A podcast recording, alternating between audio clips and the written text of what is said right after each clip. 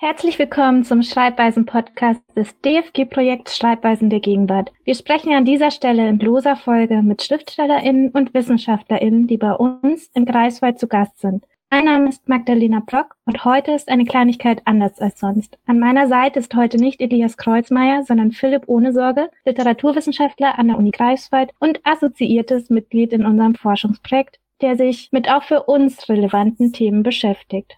Er interessiert sich unter anderem für Gespenster in der Gegenwart und hat damit eine große Gemeinsamkeit mit unserem heutigen Gast Julia Knaas. Hallo Philipp.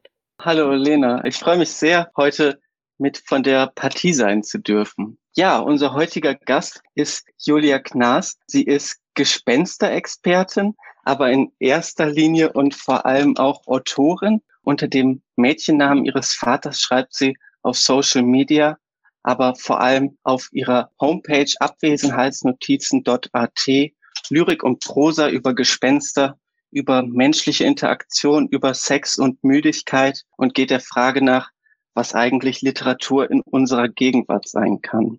Außerdem ist sie Mitgründerin der Literaturzeitschrift Mission, die seit 2019 existiert und in der es um Polyvalenzen und Mehrstimmigkeiten geht. Hallo Julia. Hallo, freue mich, dass ich da sein kann. Hallo Julia, auch von mir. Schön, dass du in Anführungsstrichen da bist. Pandemiebedingt sitzen wir natürlich nicht ja. in einem Raum, sondern in einer Videokonferenz, aber das ist mittlerweile ja schon Normalität. Ich möchte mit einer Frage anfangen, die wir jedem Gast hier im Podcast als allererstes stellen, nämlich, wie ist dein Setting zum Schreiben?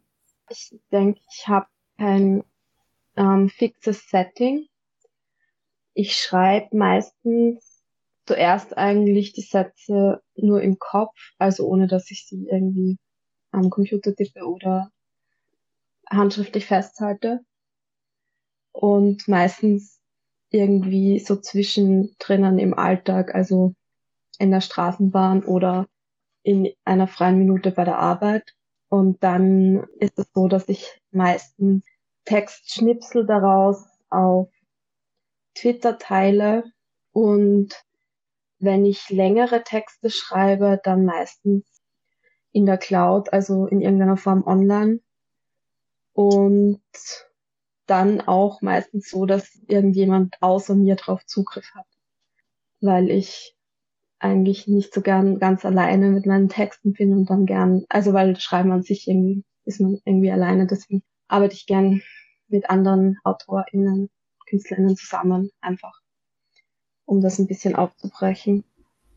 Schreibst du dann in der Arbeit am Handy oder schreibst du auch am Computer? Also es ist unterschiedlich. Also es kommt drauf an. Also kürzere Sachen schreibe ich gern am Handy oder auch so in einer Notizen-App. Und längere Sachen schreibe ich manchmal auch einfach als E-Mail an mich selbst so. Also wenn ich gerade irgendwie genau, ja. Und dann freut man sich zwei Sekunden später, dass man eine E-Mail bekommen hat. Ja, genau. Wenn du sagst, du schreibst nicht gerne alleine, welche Rolle spielen denn die sozialen Medien, vor allem Twitter und Instagram sind es bei dir, wenn ich das richtig sehe, für dich in dem Zusammenhang? Ich habe angefangen online zu schreiben eigentlich 2012, da habe ich einen WordPress-Blog gehabt und auf Twitter bin ich wirklich aktiv seit, ich glaube erst 2017, also relativ spät und Social Media war für mich also vor allem am Anfang eigentlich so eine Möglichkeit, auch Kontakte zu knüpfen zu anderen AutorInnen. Ich war zu der Zeit gerade in einer österreichischen Kleinstadt in Wolfsberg, die hatte 25.000 Einwohner. Und dort war ich ähm, Redakteurin bei einer Lokalzeitung, aber ich hatte dort nicht die Möglichkeit, irgendwie obwohl ich es versucht habe, aber ich hatte nicht wirklich die Möglichkeit, mit anderen mich auszutauschen über das Schreiben und dadurch habe ich das eigentlich sehr ins Internet verlagert, also eigentlich meine ganze soziale, mein ganzes soziales Netzwerk, also meine Freundschaften ins Internet, weil das anders nicht möglich war. Also grundsätzlich war es einfach daraus bedingt, dass ich das so nutzen angefangen habe.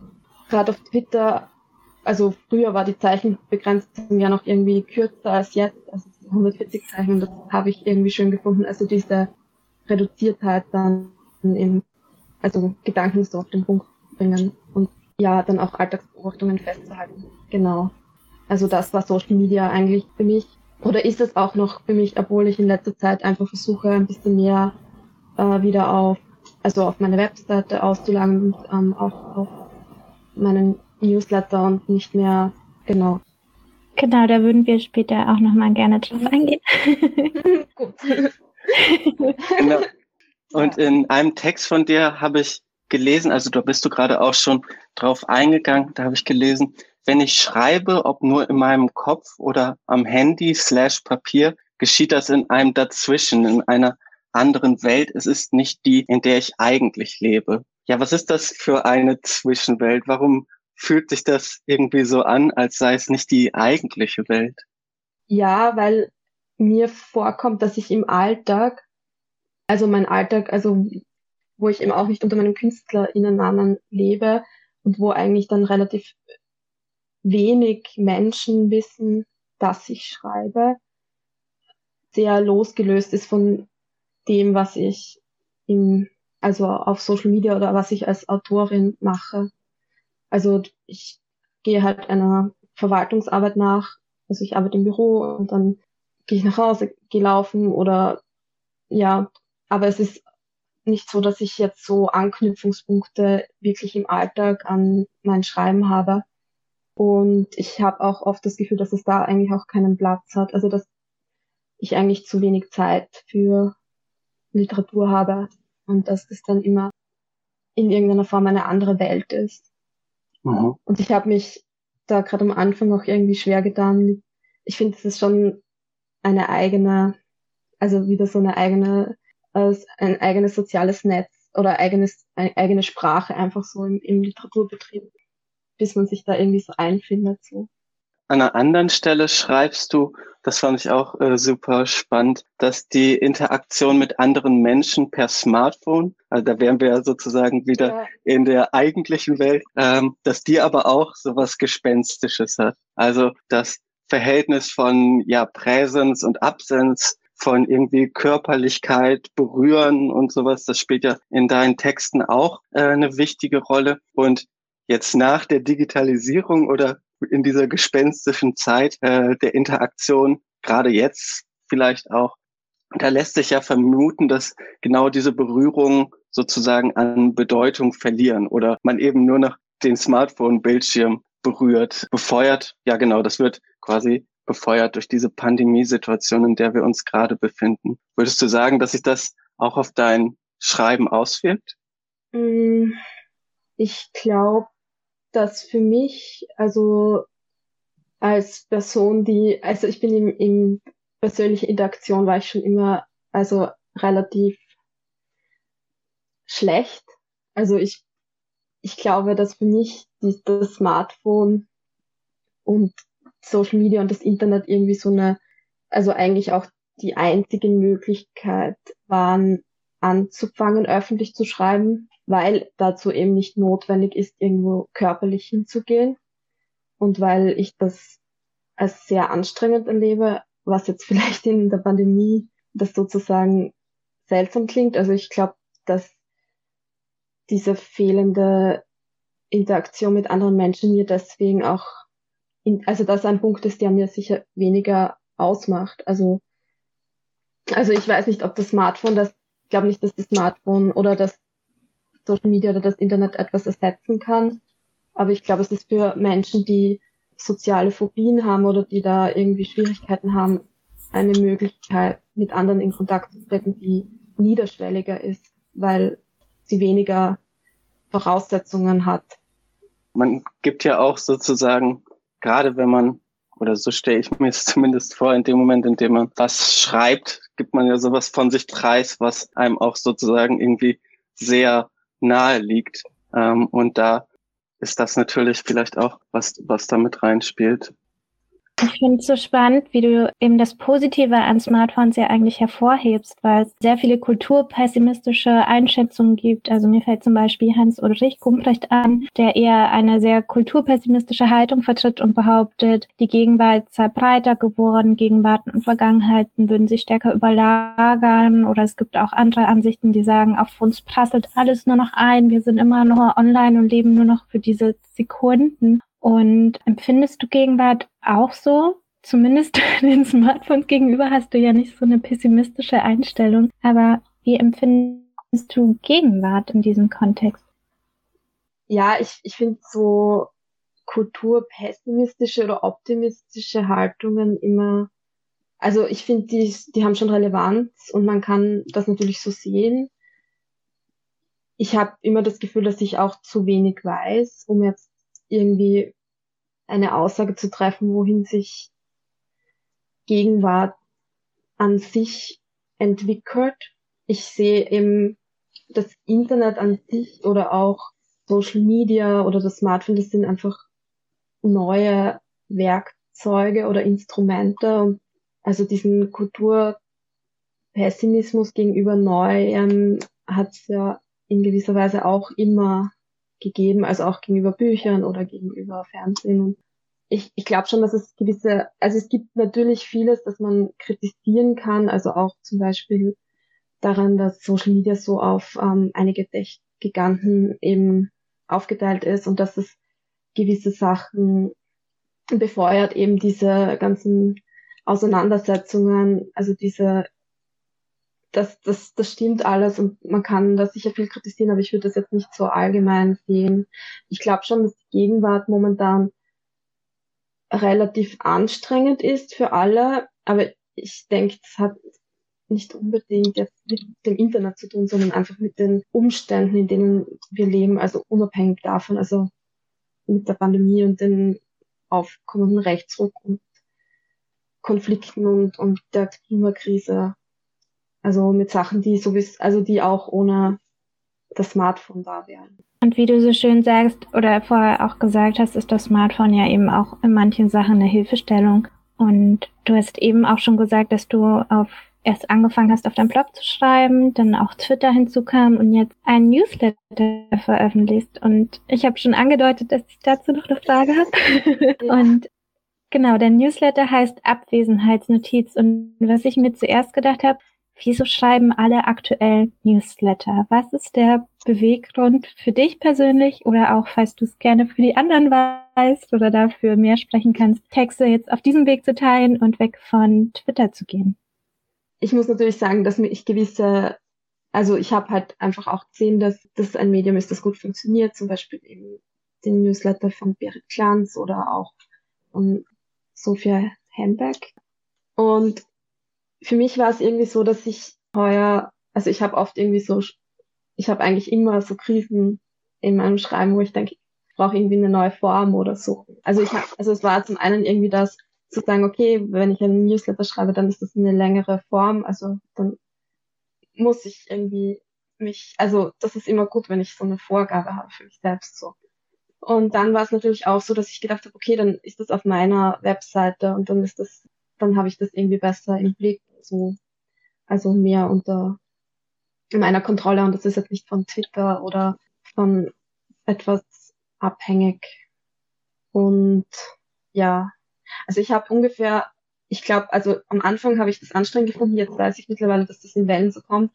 Ich habe ungefähr so zweimal im Jahr das Gefühl, dass ich aufhören möchte mit Social Media oder dass ich einfach nicht mehr online teilen möchte.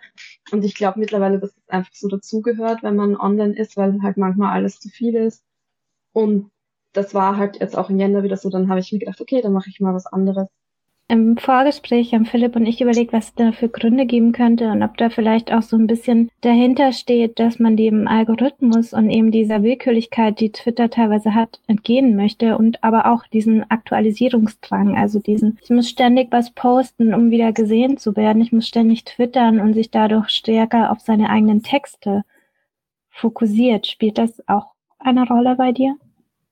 Nein, eigentlich nicht, weil ich diese, also ich habe diesen Aktualisierungsdruck irgendwie für mich nicht bei Twitter. Also weil mir das nicht so wichtig ist, wer das sieht oder dass das irgendwie viele FollowerInnen sehen. Twitter oder überhaupt Social Media ist halt für mich einfach sowas, kann was posten und dann bin ich nicht mit dem Satz allein. Also habe oft irgendwie so eine Angst auch vor meinen Texten oder also Angst spielt da halt eine große Rolle und sich für mich ist das dann irgendwie immer super, wenn ich das teilen kann. Da muss jemand anders auch lesen.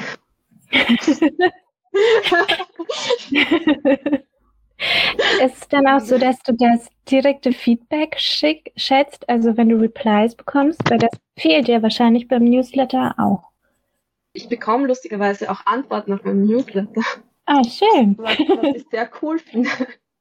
Das ist cool. Ja, genau.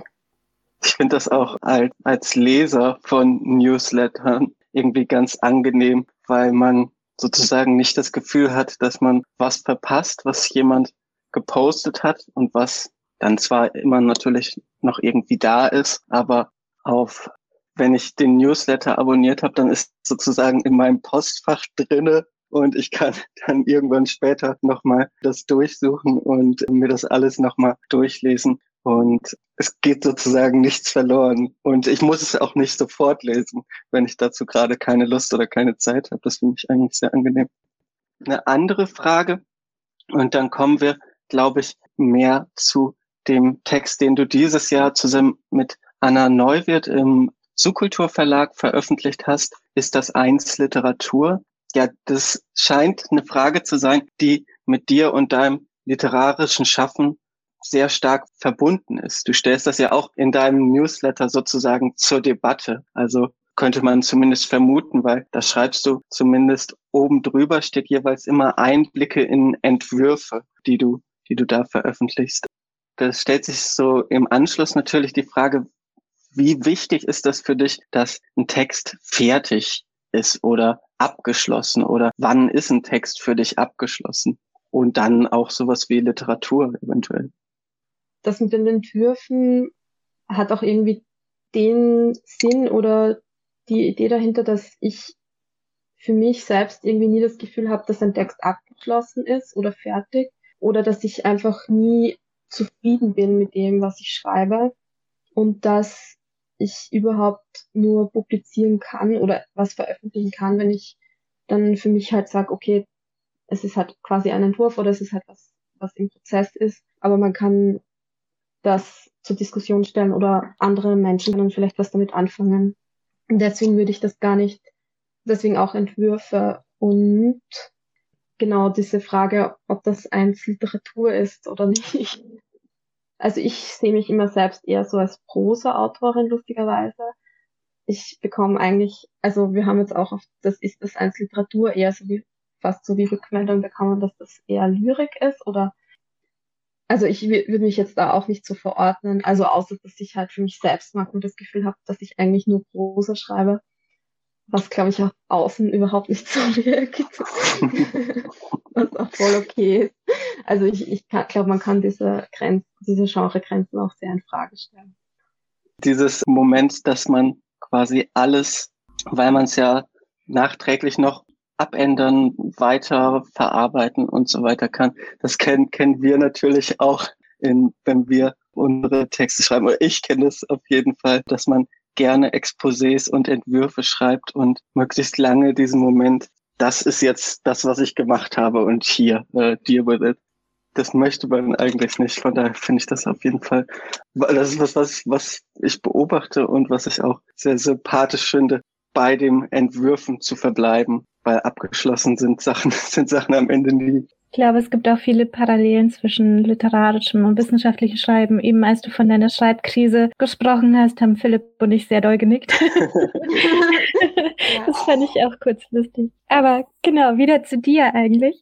Ich folge dir schon so lange auf Twitter und deswegen kenne ich diese Frage, ist das einst Literatur auch noch mit ganz vielen Fotos und von Bierflaschen beispielsweise. Auf Instagram gibt es einen Filter dazu, bei dem, also kurz für die erklärt, die das nicht kennen, ist es so, dass man ein Selfie von sich machen kann und dann steht über die Wangen und die Nase einmal quer drüber, ist das einst Literatur? Für uns wirft dieser Satz eigentlich mehrere Fragen auf. Ähm, zum einen referierst du, wenn man es so nennen kann, auf ein Meme, auf ein sprachliches Meme, das man bis zu den Kreisen Moneyboy eigentlich zurückführen kann. Also das hat, ich schätze, es hat da in der Ecke den Ursprung, eben diese eins statt ein zu schreiben und dann ein, wieso, also ist das eins Literatur zu fragen. Wie sehr prägt dich diese Sprache in deinem Schreiben? Mit dieser Sprache meine ich, was auf Twitter so unter diesem Grind ein bisschen läuft. ich wollte nur schnell sagen, wegen dem Filter, den hat die Anna Neuwirth konzipiert. Mhm. Mit der du zusammen auch genau, mit der Kultur, genau. Genau. Also dieses ist das eins Literatur quasi als Tag entwickelt habe. Ich glaube schon, dass mich Filter prägt, in dem, wie ich schreibe. Ich glaube, ich bin trotzdem eher so am Rand von der Twitter-Literatur oder vielleicht ist das auch eher so meine Selbstwahrnehmung. Ich glaube, dass ich halt einzelne Elemente darauf auch ausnehme. Gerade bei dem ist das eins Literatur. Das war ja am Anfang wirklich so ein quasi Fotoprojekt.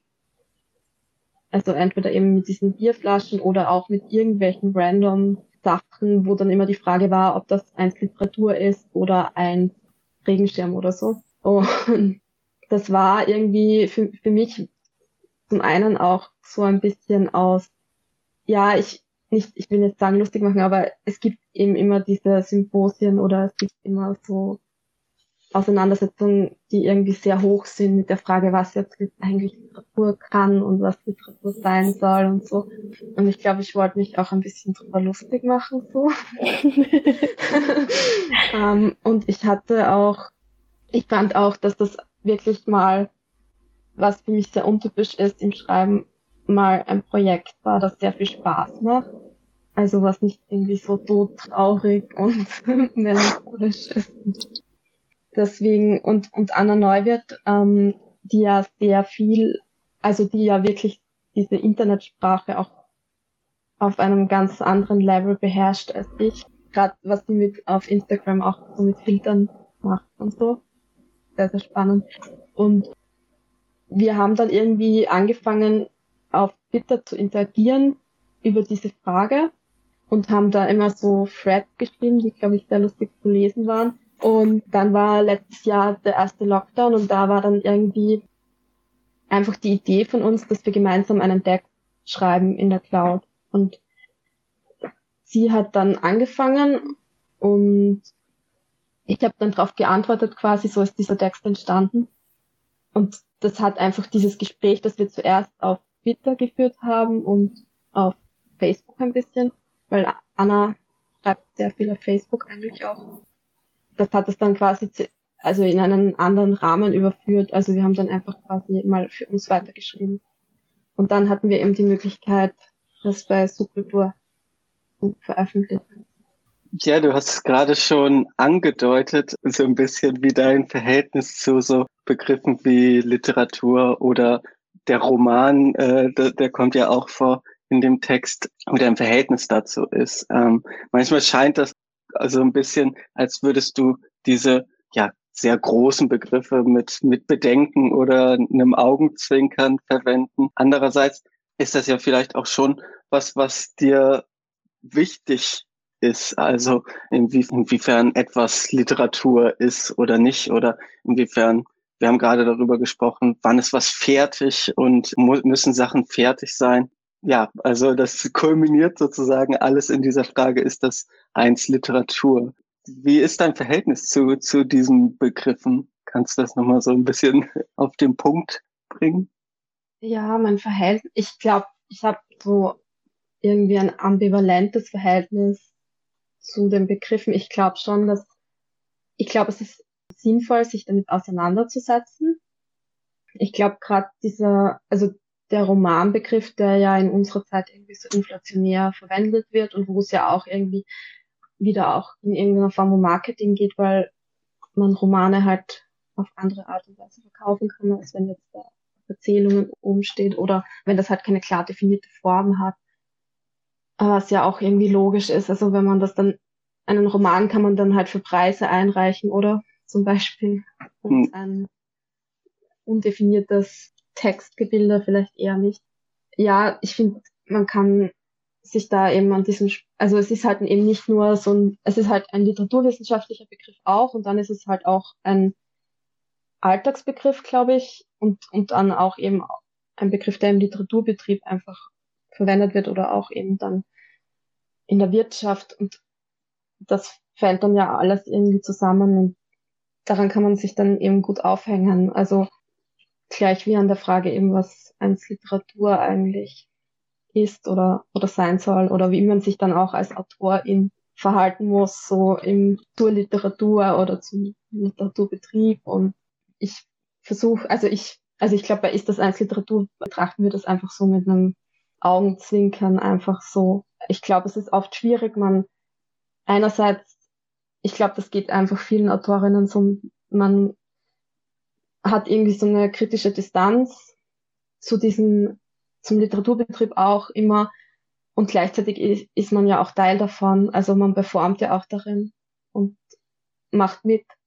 Ja, das ist halt irgendwie so ein sehr ambivalentes Verhältnis, denke ich.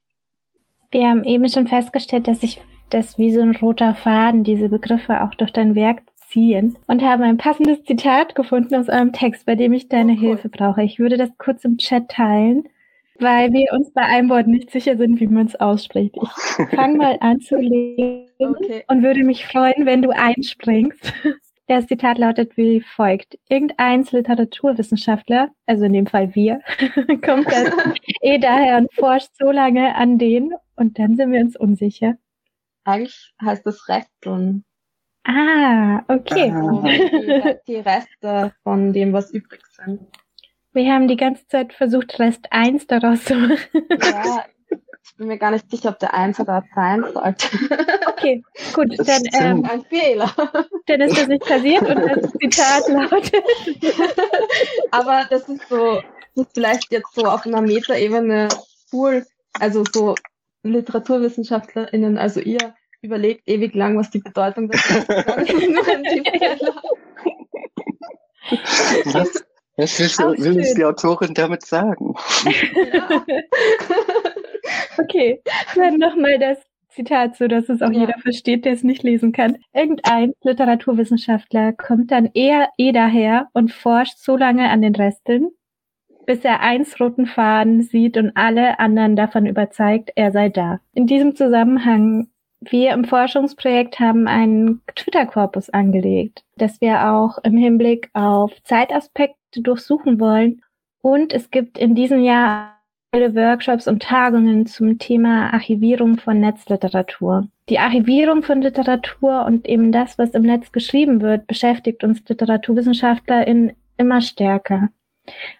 Angenommen, deine Tweets würden in einem Archiv landen. Wie wäre das für dich? Ja, irgendwie spannend vermutlich. Aber ich, also ich, also hm, ich finde es irgendwie sehr spannend, wenn sich Personen mit meinen Texten beschäftigen. Also das, ich glaube, das ist vielleicht einfach so ein als Autorin, das vielleicht dann doch stolz oder so egozentrisch oder so. Ich frage mich halt irgendwo, ich lösche ja sehr oft Beats oder ich stelle mir das als sehr große Herausforderung vor. Ich weiß gar nicht, ob wir da dann so ein spezielles Programm oder so entwickeln. Also wir haben das sehr händisch gemacht und ähm, wow, okay. ich bewerbe mich aktuell um den Zugang oder den wissenschaftlichen Zugang, den es gibt für die Twitter-API. Mhm. Und dann kann man das äh, auch rückwirkend anders machen, aber bisher konnten wir immer nur die letzten 3000 Tweets archivieren. Oh, wow. Und unser Korpus ist nicht so groß, aber ich glaube, für unseren, für unsere Frage reicht es erstmal. Aber es gehen natürlich auch wichtige Dinger verloren, zum Beispiel die Paratexte, die zeitliche Einordnung, die Bilder, Links, Likes, Retweets. Das äh, stellt sich alles nicht mehr so dar. Ja. Was passiert denn, wenn aus einem zum Teil eben sehr interaktiven sozialen Medium diese Aspekte genau, diese wichtigen sozialen Aspekte extrahiert werden und nur noch der reine Text übrig bleibt? Also wie schätzt du das ein? Hm. Ich finde, das ist eine sehr spannende Frage. Also ich glaube, ich könnte vielleicht so in ein, zwei Monaten eine Antwort geben. Ich muss das, glaube ich, einfach drüber nachdenken. Also, was das eigentlich macht. Mhm. Weil natürlich auch irgendwie spannend, denke ich, so im Sinne von nicht nur auf das Archiv bezogen, aber so im Sinne von, was überhaupt mit wie gemacht wird. Also weil natürlich ich als Autorin oder ich glaube viele Autorinnen ja in Feeds schreiben, dann teilweise in ihre Texte einbauen oder umgekehrt aus Texten als Twitter. Und ich weiß nicht, ob dann so soziale Interaktion, was das macht, wenn das weg ist. Das ist ja auch eine sehr spannende Frage. Es ist ja auch spannend, ähm, wie das, wie das gemacht wird, wenn, wenn Tweets sozusagen auf Papier gedruckt werden, also veröffentlicht werden sozusagen nochmal. Also bei Sarah Berger sind das ja dann quasi einfach die Texte der Tweets jeweils ohne diese Paratexte. Bei diesem Litter-Magazin oder Zine, da ist das ja tatsächlich dann so gelöst, dass ähm, so die Retweets und mhm. die Likes da noch mit drunter gedruckt sind. Und das macht natürlich auch was mit diesen Texten. Ich finde das eigentlich spannend, wie man das dann so nachträglich nochmal, also auch in die eigene Lektüre mit einfließen lässt. Ne? Ja, man hat dann so einen anderen Rahmen, denke ich. Ja, und du hast gerade ja schon auch, als wir uns mit der Frage auseinandergesetzt gesetzt haben, was jetzt eins Literatur ist, hast du auch schon auf diesen Literaturbetrieb angespielt oder das hast du schon mit thematisiert, dass das natürlich an diesem Begriff auch noch sehr präsent dranhängt. Ne? Also dass das eben nicht nur eine literaturwissenschaftliche Kategorie ist oder sowas, sondern eben auch in so einem sozialen Feld eine Rolle spielt. Und in dem Text schreibt ihr auch, dass das für das Literaturspiel wichtig ist, dass man weiß, wo Seins Platz ist und dass man gut bluffen kann. Keiner weiß genau, was gespielt wird, aber wenn man verliert, heißt es jedenfalls, Mensch, ärger dich nicht. Wenn man von vornherein gute Karten hat, dann kann man alles locker nehmen. Stipendien, Literaturpreise, Texte, AutorInnen. Natürlich kann sich das Blatt immer wenden, aber meistens ist es auf der anderen Seite auch schon beschrieben. Wie fühlst du dich, wenn du auf dieses Literaturspiel blickst und welche Rolle spielst du darin, beziehungsweise möchtest du darin spielen? Ja, ich, ich glaube eigentlich auch nicht, dass es ein Spiel ist, aber weil ich eher dazu neige, alles sehr, sehr ernst zu nehmen. Aber ich habe halt schon sehr oft als Antwort auf das, dass ich alles sehr, sehr ernst nehme oder zu ernst nehme, gehört, dass ich das locker sehen soll, weil es doch nur ein Spiel ist. Und ich glaube halt, dass es für die Personen, die es ähm, wirklich locker nehmen können, für die ist es dann auch irgendwo ein Spiel. Ich glaube, ich bin im Literaturbetrieb nicht so wirklich verankert. Also, aber ich glaube, das sehen vielleicht immer alle so für sich selbst, weil man sich ja da distanziert. Aber ja, ich bin noch immer in einer relativ kleinen Stadt in Österreich mit keinen großartigen Connections oder oder Preisen oder so. Also ich versuche momentan auch irgendwie mich nicht mehr so viel darum zu kümmern, was andere Autorinnen, also wie andere mich sehen. Das war für mich eine Zeit lang auch sehr schwierig, muss ich sagen, weil ich immer, weil ich, also ich will immer, dass alle mich mögen und ich bin halt sehr harmoniebedürftig und außerdem sehr sozialphobisch und ähm, das sind alles keine guten Voraussetzungen dafür, dann öffentlich zu schreiben und auch irgendwie im Schreiben bin ich halt auch teilweise eben sehr hart oder halt kann Sachen sehr pointiert formulieren, was nicht unbedingt zu meiner Persönlichkeit entspricht. Da ist dann halt irgendwie so ein Riss. Aber ich versuche mich momentan einfach, also ich versuche einfach meine Sachen zu schreiben und gar nicht mehr so viel auf irgendwie, ja, den Literaturbetrieb so zu schauen. Du bist ja auch nicht nur Autorin, sondern auch Herausgeberin. Du bringst zusammen mit Raphael Hieden die Literaturzeitschrift Mischen heraus, wo eben auch des Öfteren unfertige Texte veröffentlicht werden und womit sich auch so ein kleiner Bezug wieder zu der Frage ergibt, wann ein Text Literatur ist. Aber was mich auch interessieren würde, ob du uns kurz erklären kannst, was es mit Mischen denn auf sich hat oder was Mischen ausmacht. Also Mischen war von Raffi und mir am Anfang so konzipiert, dass es wie ein Gespräch gedacht war. Also, weil wir uns privat immer sehr viel über Literatur unterhalten haben, haben wir gedacht, wir könnten das dann einfach in Form von einem Heft quasi fortsetzen. Das war so der Ausgangspunkt. Und am Anfang haben wir auch einfach nur gedacht, wir werden Texte drucken, ohne jetzt gerade Illustrationen und ohne das alles rundherum. Und das hat sich dann so ergeben, dass wir mit dieser Risografie-Druckwerkstatt, wo ich jetzt auch Mitglied bin, mit Risograd Kontakt gekommen sind. Und dass wir uns entschlossen haben, das eben ganz selbst zu machen, also auch diesen Prozess mit den Seiten drucken und Genau. Und Mission hat sich dann sehr entwickelt. Also wir haben, wir schauen einfach immer, dass wir die Hefte so konzipieren, dass die Texte irgendwie ineinander fließen, auch wenn wir kein Thema vorgeben. Und momentan haben wir gerade aber irgendwie durch die Pandemie bedingt so eine Pause fast. Ich hoffe, dass es dann im Sommer wieder möglich ist, zu, also wirklich so gemeinsam ein Heft zu suchen.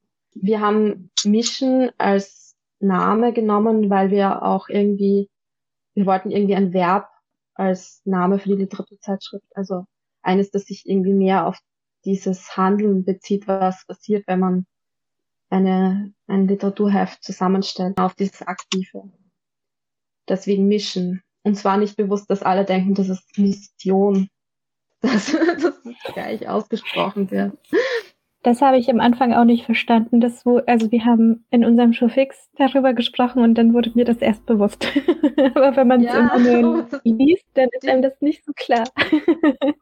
das freut mich. Du bist, also es denken meistens nämlich immer alle, dass es eben diese Mission ist.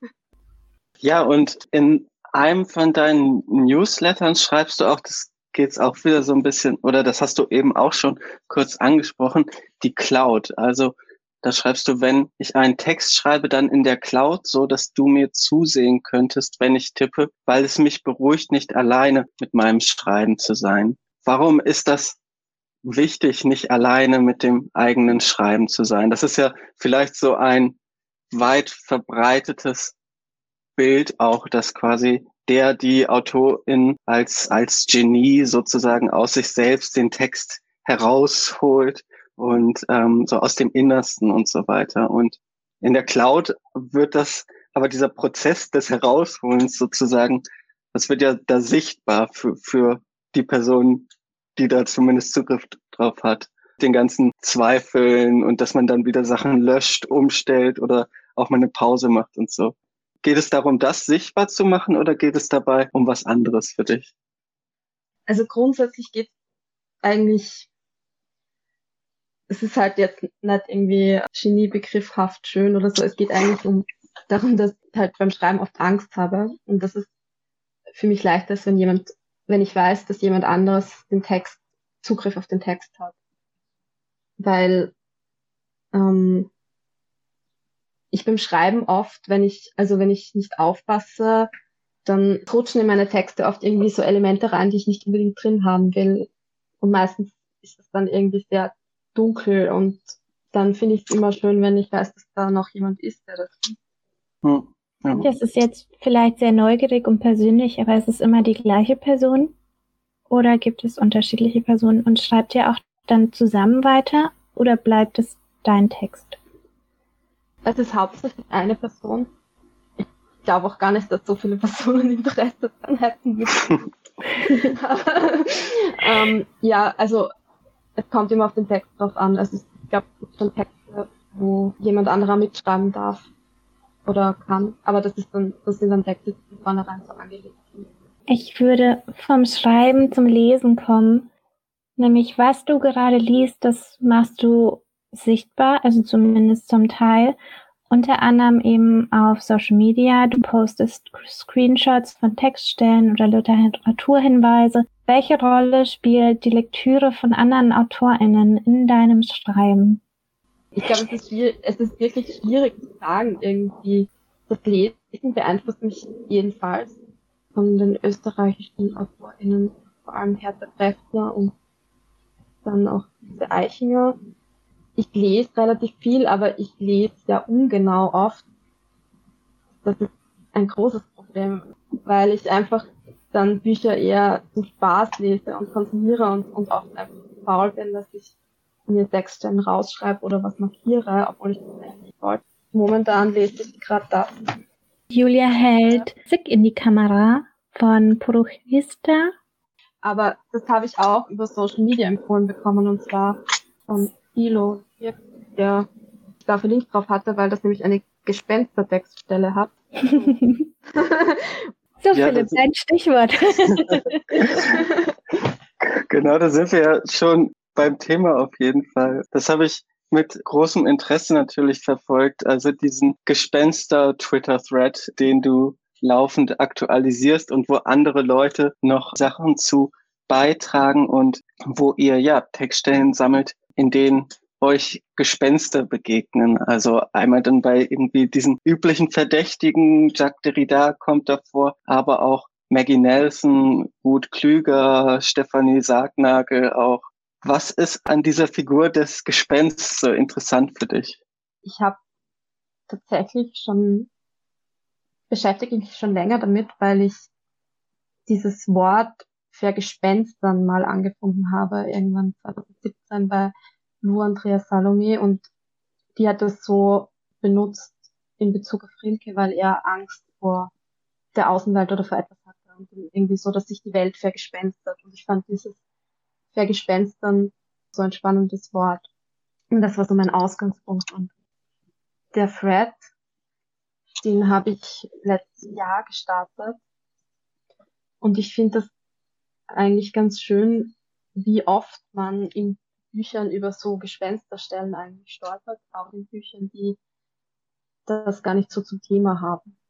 Und was natürlich bei Twitter dazu kommt, ist irgendwie dieses, ja, so die soziale Interaktion, dass dann eben andere Leute auch Gespenstertextstellen schicken und das finde ich sehr spannend und auch interessant.